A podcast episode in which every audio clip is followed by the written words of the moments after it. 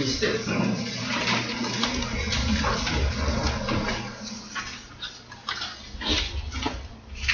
その頃全世界の住民登録をせよという特例が皇帝アウグストゥスから出たこれはキリキリギウスがシリアの総督であった時の最初の住民登録であった。人々は皆登録のためにそれぞれ自分の町に帰っていった。ヨセフもダビデの家に属しその血筋であったのでガリラヤの町ナザレからユダヤのベツレヘムというダビデの町へ登っていった。身重になっていたイーナ付けの妻マリアと共に登録するためであった。ところが彼らがそこにいる間にマリアは月が満ちて男子の遺語を産んだ。そしてその子を布にくるんで貝羽桶に寝かせた宿屋には彼らのいる場所がなかったからである。さてその地方で羊飼いたちが野宿をしながら羊の群れのロマンをしていた。すると主の使いが彼らのところに来て主の栄光が周りを照らしたので彼らは非常に恐れた。見つかいは彼らに言った。恐れることはありません。見なさい。私はこの民全体に与えられる大きな喜びを告げ知らせます。今日ダビデの町であなた方のために救い主がお生まれになりました。この方こそ主キリストです。あなた方は布にくるまって貝羽桶に出ている緑のを見つけます。それがあなた方のための印です。すると突然その見つかいと一緒におびただしい数の天の軍勢が現れて神を賛美した。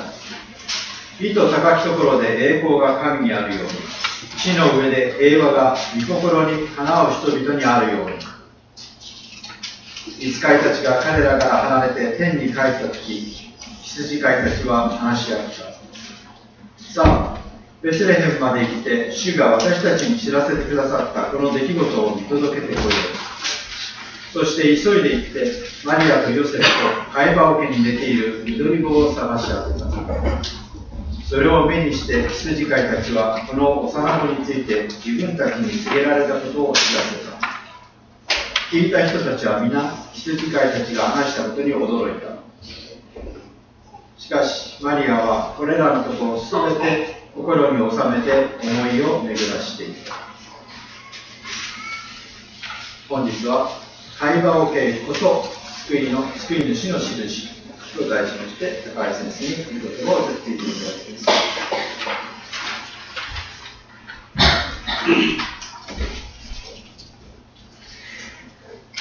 クリスマスおめでとうございます。えっと、今日ですね、あの、会話を受けこそ救い主の印ということでお話しますけれども、あの、世の中にですね、あればあるほど足りなくなるものって何かなって思うんですが、何でしょうね。あればあるほど足りないなと思うもの。お金なんです。いいこと言うな。その本当そうなんですよ。あのね、どうどうしてかっていうとね、まあ、中途半端だとあれなんですある程度増えてくるとね、そのお金でできることがどんどんどんどん増えてくるんですよ。ですから、自己中心の人がお金を求めるんじゃなくて、夢のある人、ビジョンのある人がお金を求めるんですよ。だから、皆さんがお金の不足を感じてないとしたら、よっぽど夢がない人。実際、例えば貧しい人にパンを、パンとか住まいを提供したいって熱い情熱を持ってたらね、いくらお金があったって足りないでしょ？それと、信用と力っていうのも大切ですね。これがないと人の協力を得られない。お金がないと生きていけない。信用がないと孤独になる。力がないと人に振り回される。それはあまりにも大切なものだからこそ、神の代わりになってしまうものではないでしょうか。実はこのお金と信用と力っていうのは、イエス様が荒野で誘惑を受けた時に出てくる話です。石がパンに変わるようにっていうのはお金の誘惑神殿から飛び降りるパフォーマンスこれはいわゆる信用を得る人間関係に関する悪魔を拝んで世の支配権を得るは力に関することですね。私たちが知らないうちにですね神の代わりにそれらを求めるしかし本当はですね創造主である神が私たちと共にいてくださるなら本当に必要なお金も信用も力も与えられる。救い主の誕生の印として会話受けっていう言葉が今の箇所何回出てきた。今読まれた箇所に会話受けっていう言葉が3回出てくるその貧しさこそが救い主の印だ人間的には、あ、かわいそう、悲惨だなっていうことなんですけども、考えてみたらね、今日覚えてる。会話受けが用意されていたっていうことは、これ神様の廃材なの。神様の説理なの。会話受けがあったら十分だった。実は、ね、足りないと思っていても、必要が満たされる。で、そこのとこにね、寂しいなって思ったんだけど、実はそこに神の栄光が人の想像を超える形で表されていた。ルカの福音書2章1節ね。その頃全世界の住民登録をせよという勅令が皇帝アウグストゥスから出た。アウグストゥスっていうのは歴史の教科書に出てきます。こう中学校の教科書に確実に出てくる話ですよね。ローマのローマ共和国の内戦を終結させ、初代皇帝として、紀元前27年から紀元14年の間、40年間もの間君臨した。約200年間にわたるローマ帝国の平和を築いた。イギリスから、ね、全ヨーロッパ、でシリア、エジプト、地中海全域にわたる。まあ歴史上最も偉大な皇帝と呼ぶことができるかなと思います。その皇帝皇帝が広大な支配地全域にわたる住民登録を命じた。それは税金を集めるための調査これは時期的にですね、キリニウスがシリアの総督であった時の最初の住民登録であった。古い版ではクレニオってなってますけれども、新しい版は歴史の教科書に合わせてキリニウス。紀元6年から7年頃、シリアの総督でですね、紀元7年に住民登録を実施した。その時に実はガリラヤで反乱が起きたということが使徒の働き交渉37節に出てる住民登録の時ガリラ人のユダが立ち上がり民をそそのかして反乱を起こしたというのはその時のことを指していると思いますしかしキリストの降誕の時の最初の住民登録っていうのはこれより10年ばかり早い時だって思われますその時はケリニウスは総督っていうよりは、まあ、この地の支配者であったっていうことだと思いますけれども、イエス様の誕生は少なくともね、あの、皇帝、ごめんなさい、ヘロデ大王が生きていた時だ。ヘロデ大王が死んだのは紀元前4年だって分かっている。で、ヘロデ大王がですね、2歳以下の子供たちを殺す、ね、前だから、そうすると紀元前4年、6年頃か。この辺りが混乱を与えるんですよね。あの、西暦は基本的にキリストの降誕を、ね、起源として、降誕のですね、翌年後、主の年、アンノドミニっていうところから呼び出した。だから、あの、キリストの降誕は、紀元0年のはずなんですけども、よくよく調べたらね、そうやって、あの、これは大体この期限なんていうカレンダーを作り出したのはですね、一般化したのは1000年ぐらい経ってからなんですよ。だから1000年ぐらい経つとよくよく調べるとですね、誤差があったっていうことが本当はね、あの、紀元前っていうのはビフォークライスでしょ ?BC。だから困ったもんなんですけども、まあでも、本当はね、要するに、まあ、あの誤差が出たにしても、キリストの降誕から西暦が作られる。でも考えてみたらね、本当に人間的に考えるんだったらですね、ローマ皇帝アウグストの支配の元年からですね、カレンダーを作ってもいいようなものなんです。それほどにアグストスっていうのは偉大な皇帝だった。その命令下で住民登録をせよという命令が出されている、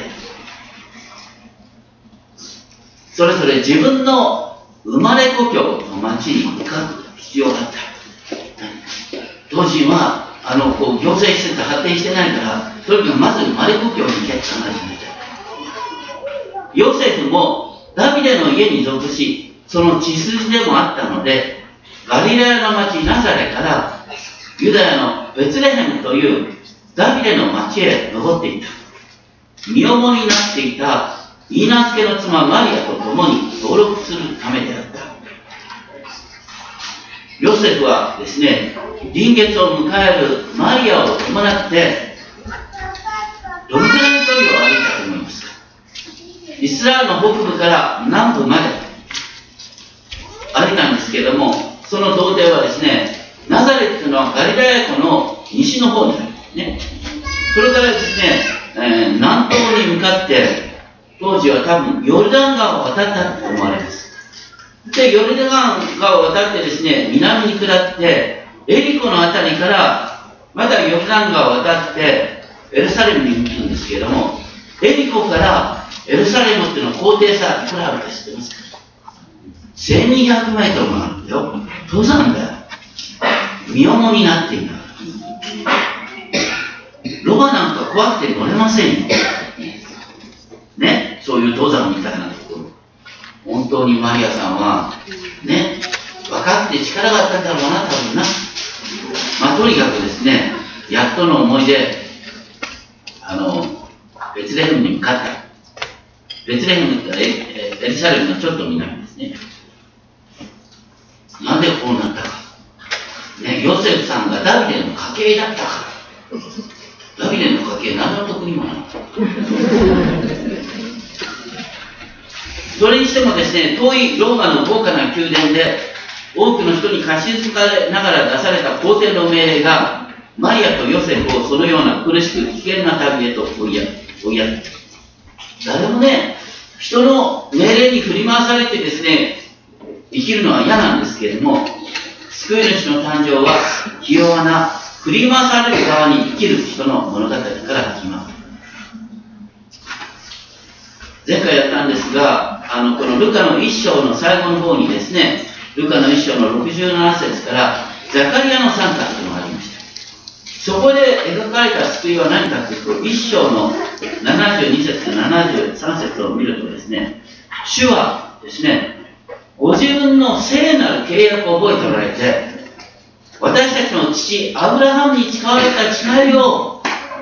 守ってくださったつまり、アブラハム契約を成就するってことこそが救いだ。で、その救いの内容については、一章74節でこう書いてある。主は私たちを敵の手から救い出し、恐れなく主に使えるようにしてくださる。敵の手からの救いっていうことに関してはですね、アブラハムに対する契約でも創世記22章17節ここ書いて。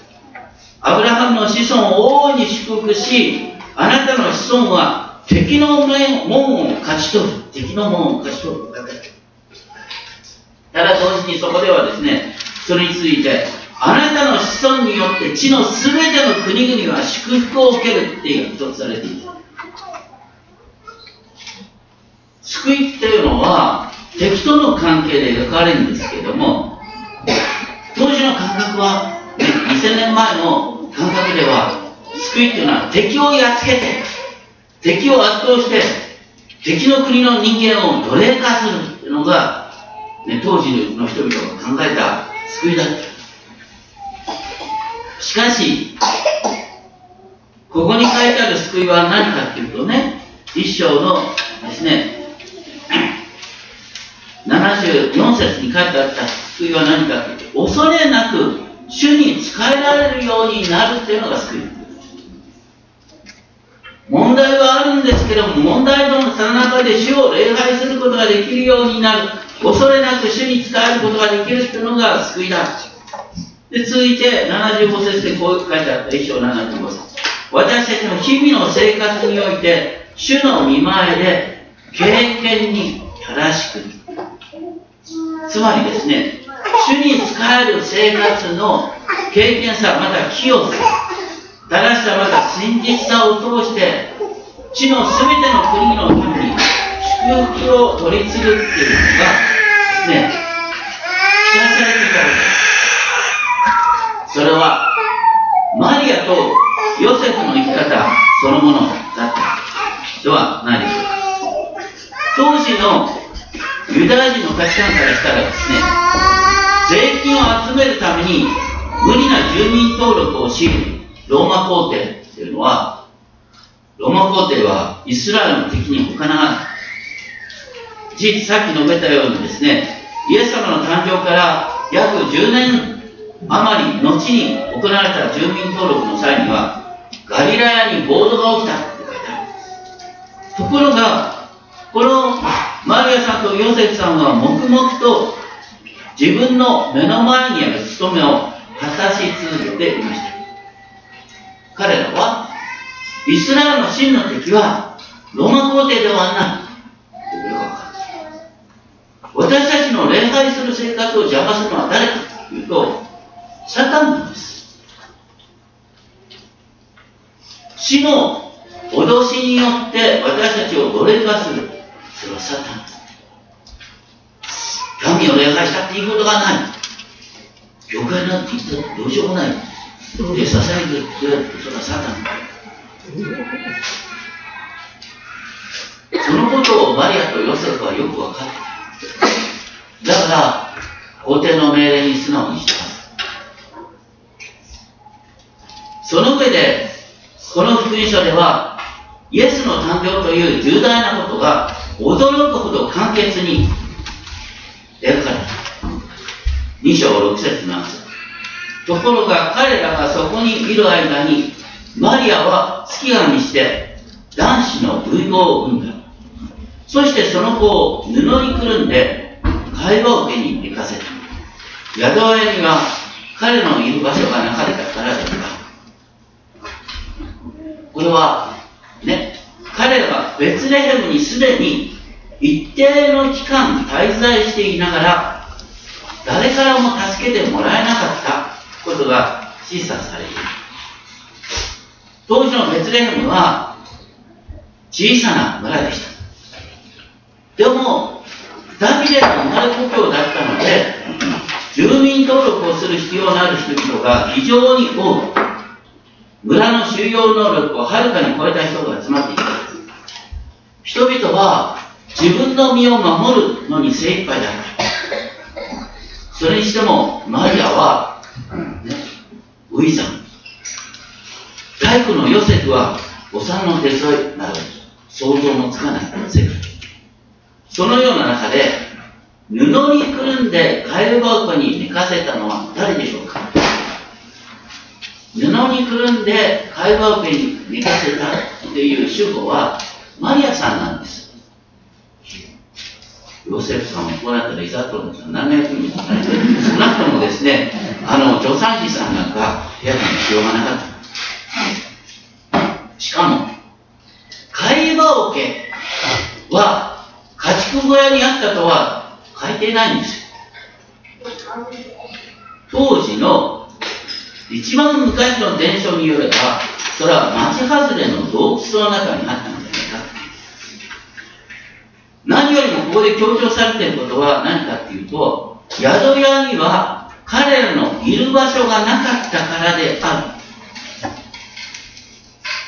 当時の豊かな人々は普通親類や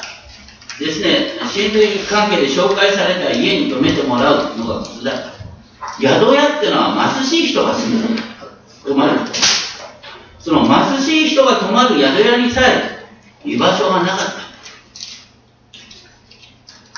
マリアは誰の目にも出産間近と見えたことでししょそれなのに何日もの間その粗末な宿にさえ入れてもらうことができなかった。それは神の御子が世界の創造主であられるのに全てを支配しておられるはずの方なのに居場所がない人の仲間となった人間何が辛いって言って居場所がないと一番辛いんです、居場所がないイエス様が誰よりも居場所がない人の仲間となって生まれた。それが会話なんだよ。でも同時にねマリアさんは本当に必死に神様に祈っていたんだろう。でも助産師さんもいない宿屋もない大変だ。神様を遠く感じたかもしれない。でも同時に自分のお腹に宿っているのは神の御子であるっていう確信がありました。実はですね私たちね神様を身近に感じるっていうことと神様を遠く感じるっていうことは実は紙一重なんです。どうしてかっていうとですね神を遠く感じること時も神を身近に感じることも時も共通点は何かというと周りに助けてくれる人がいない。神を身近に感じるってのは大抵ね一人ぼっちなんです同時にそれが神を遠く感じる時とかだからね本当に神を身近に体験したいと思ったら一人であることを怖がっちゃいけません孤独と不安に耐える覚悟の中でこそ神を身近に体験できるそしてこの時のマリアとヨセフはまさにそうなんです。もう臨月だ。だけど皇帝の命令だよ。上に立つ先に従うんだ。ということでそうい旅をした。でもその中で今見えないけども実は神の助けが共にあったんだ。私たちね神様が共にいるって言ったらいつもですねビビンと神様の御心が朝起きた時から示されるなんていうことを期待する人がいるかもしれないですあのねたまにそういう人がいるそうですよ。ああのヒーリングブームの中でしょっちゅうね神の御声が聞こえるとか。そういうのはね危ないね。そういう人って信頼できない。だって、あの、判断能力がどうなってんだろうと思うんですね。自分で迷いながら決断することに意味があるんです、人生は。振り返ってみたら神が共にいたっていうことがわかる。そして、マリアとヨセフだって、ね、神の御心をいつ聞いたんですか？多分一回しか聞いてないんですよ、マリアさんだってヨセフさんだって。一回で十分あとはそれに従うのみそして従ってみたら、不安のさな中で、えー、と思ったところに、会話受けが最低限備えられていたということに気づくというこ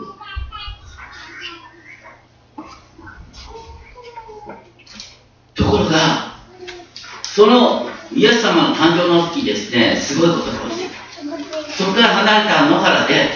羊飼いたちが野宿をしながら羊の群れの予番をしていた。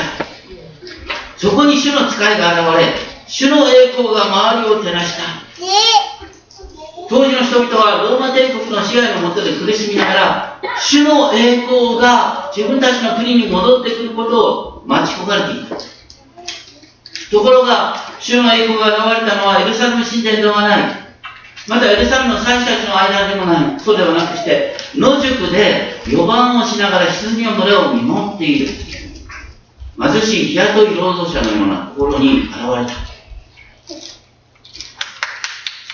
羊た羊飼いたちは非常に恐れた。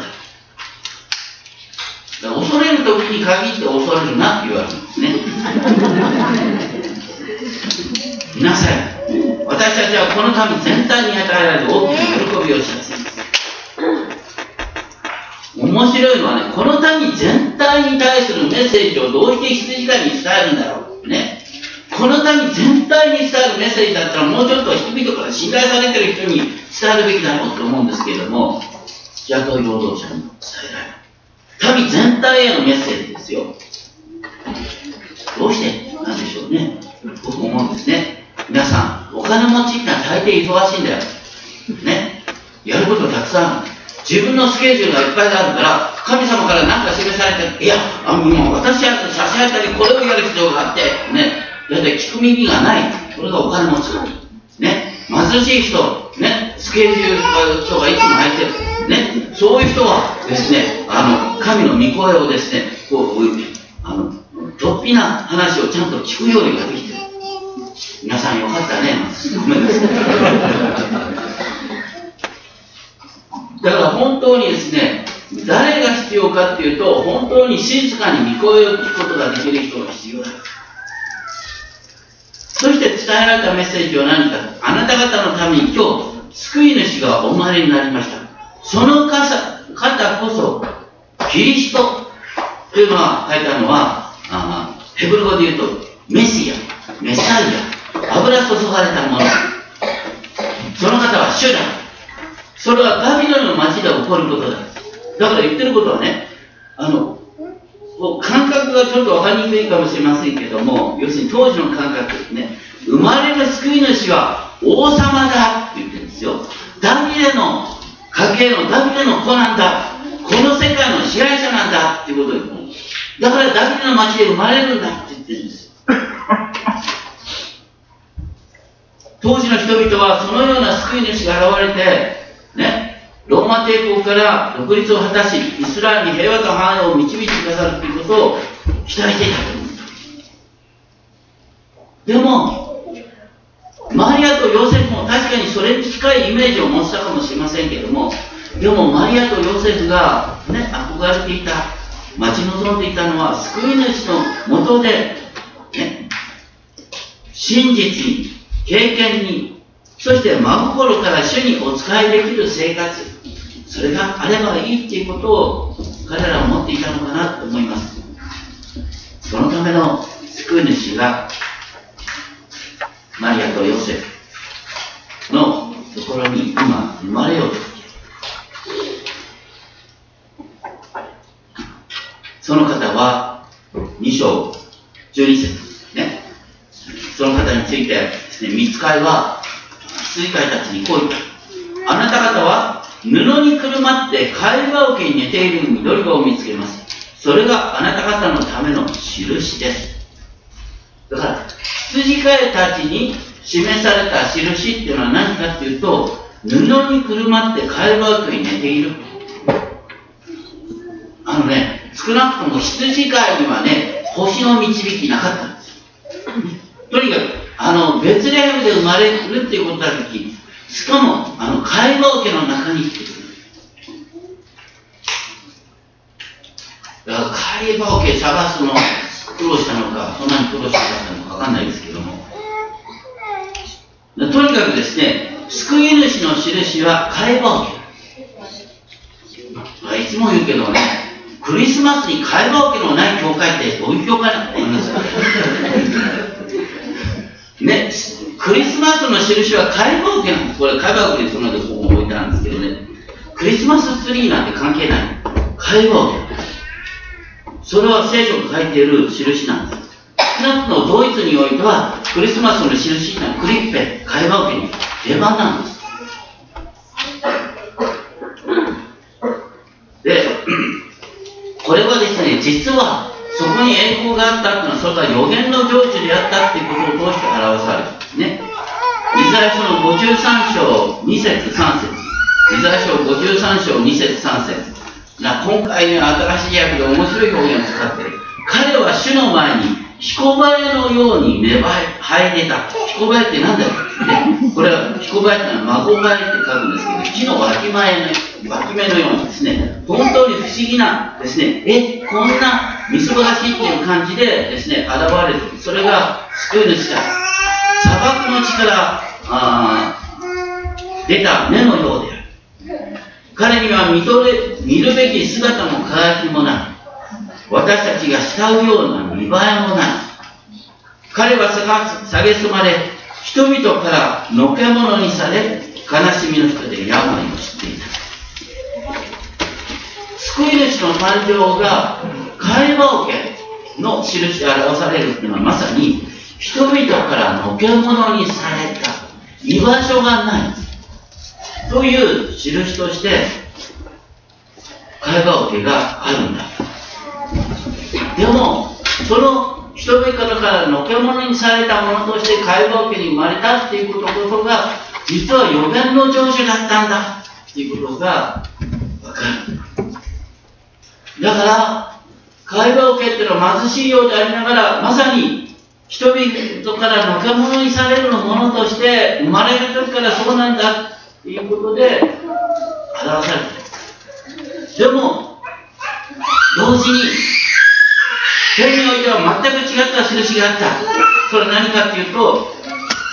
羊飼いたちにですね、突然、見つかりと一緒におびただしい数の天の軍勢が現れて神を賛美した。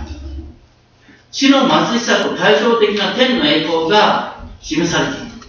これは、ね、こう歴史上誰も聞かなかったような天の軍勢の賛美。大抵ですね、クリスマスの賛美歌っていうのはこのですね、天使の賛美をですね、イメージするようにして表現される。最初は、井戸高きところで栄光が神にあるように。これラテン語で言うとどうなるかというと、グローリア in excelsis deo ね、グローありますけどとにかく、グローリア、栄光が in excelsis ね、意図高き、デオ、神、あるようにして、ですね、メロディーは多分違ったと思いますけど、そういう賛美だったですね。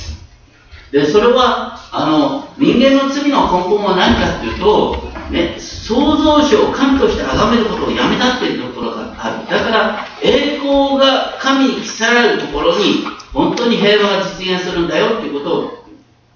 地の上で平和が御心にかなう人々にあるように。こうなかなか御心にかなう人々っていうと、あ、私はちょっと、なんて思っちゃう人がいるかもしれません。僕もね、昔、ちょっとこの辺りに誤解して、御心にかなう人と呼ばれる人になってみたいと思って頑張りました。でもね、そうするとね、なかなかの休み時間も取れなくなっちゃうんですね。で、そういう時にですね、ふとですね、天から声が来た。間違い。じゃないと思う。ね。心の貧しい者は幸いですってイエス様が語ってくださった。この自分の貧しい心のままでイエス様から愛されてるんだなって思えて実はそれこそが御心の人なんです。御心の人ってのは自分の貧しさを知ってて、そんな私に目を留めてください。ね。神はその一人子をお与えになったほどに世を愛された。ありますね。神はその一人子をお与えになったほどに世を愛された。その世っていうのは、御心に背く人々なんです。御心に背く私に神が目を留めてくださったっていうことを気づいた途端、その人は御心の人になる。なぜなら、この神の御心が何に示されたかっていうと、聖書の話をちゃんとですね、礼拝絶対休まずにですね、参加してる人、ごめんなさい。じゃなくて、ので、野宿をして予番をしないとですね、礼拝参加もままならない羊飼いたちに、御心が示された。そして彼らこそが御心の人だった。そういう観点で私たちがですね、本当に一見誤解をして、そして、こんな私にね、御心が示される資格がないっていう人こそが、実は自分の影を知っている人こそが、人のね、影だらけの人をそのままで温かく、優しく、こう、見守ることができる。ああしなさい、こうしなさいなんていう人のそばに寄って行きたくないよね。それなんか私もできないんだけど、でもこういうのを一緒に頑張ってみようかっていうんだったら、励ます。で、そういう人々によって平和が実現される。ね、だから、地の上で平和が御心にかなう人々にあるようにっていうのは、ね、平和が、ね、御心に向けられた人々の間から広がっていく。神の御心が向けられた人々の間に平和が広がっていく。それが世界平和の鍵なんです。そういう中で、羊飼いたちは、見つかりたちが見えなくなった途端、どうした？急いで行って、マリアとヨセフとカエル家に寝ておらず緑子を探し当てた。その時に、急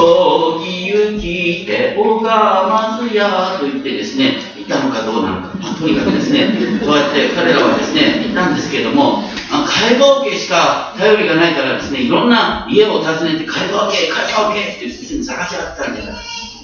でそうすると知らないうちにですね、羊飼いについてですね、ま、町の人がですね、集まってきた。ね。そこのところで羊飼いたちは、この幼子について自分たちに告げられた告げられたことを知らせた。だから、この時になったらですね、羊飼いによって寄せられた人々が、マリアとヨセフとあのイエス様の周りを取り囲んでいたんじゃないかなと思います。そして人々は、え、なんで救い主の誕生がこんなに貧しいんだろう。会話受けに寝ておられる緑子を探し当てた。3度目の会話受けですねでもその時に実は天に賛美があったんだイエス様の誕生の瞬間に天に賛美があったんだということを聞きながらこの目に見える貧しさの背後にある神様の栄光を人々は知ったんですマリアさんはその話を聞きながら私たちは本当に心細かっちゃう。本当に大丈夫かなと思って必死になりながら、ね、ヨセフさんなんか、ロバの、ロバがですね、あの、解放権取られたって怒りはしないかと一生懸命ですね、ロバを操るのに一生懸命になったかもしれない。まあ、とにかくですね、そういう中で必死の思いで救い主が生まれた。でもその時、本当にこんな寂しいと思った時に、実は遠く離れたので、マリアもヨセフも聞くことはできなかったけども、天使の賛美があったんだ、ということを、羊飼いを通して聞いた。これに意味があるんですよ。そのため羊飼いとマリアとヨセフさんは本当に一体となったことでしょう。貧しい人々同士が肩を寄せ合って、生きるっていうベースができて。そしてそこのとこにね、町の貧しい人々が集まってきてる。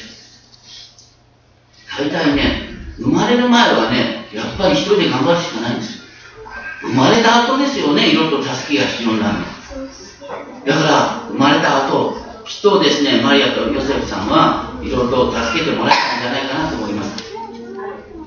マリアさんはこの時ですね、すべてのことを羊飼いから聞いてですね、心に収めて思いを巡らしていたこれはすべてを心に収めて思いを巡らしていた。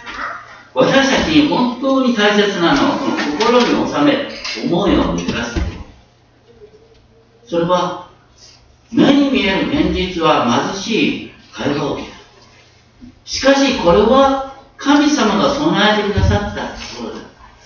誰も助けてくれないって思ったかもしないけども、私たちはひっそりと、ね、イエス様の救い主の誕生に臨むことができる。マリアとヨセフも聞こえはしなかったけども、実はその賛美をなんと貧しい者の仲間である羊飼いに知らされていた。それを間接的に聞くことができた。それだけで十分なんです。実は全てが神様のご支配の中にあったんだということを覚えることです。神に栄光、地に平和。それこそが天使の賛美の核心でしたけれども、神に栄光、地に平和。そのために本当に必要なことは、私たち一人一人がですね、互いが互いを必要としている存在だということ。そして本当に貧しいようであっても本当に大切なものはすでに備えられているということに気づくことだったのかなと思います。今回改めて思った思えたんですけどもね、会話を受け、本当に惨めと思うかもしれないけども、神様は備えててくださったんです。会話を受け。まあ、私たちもいろいろとね、いろいろ必要はありますよ。でも、最低限の必要は満たされる。そして意外にね、貧しい人同士ほど互いに助け合うことができる。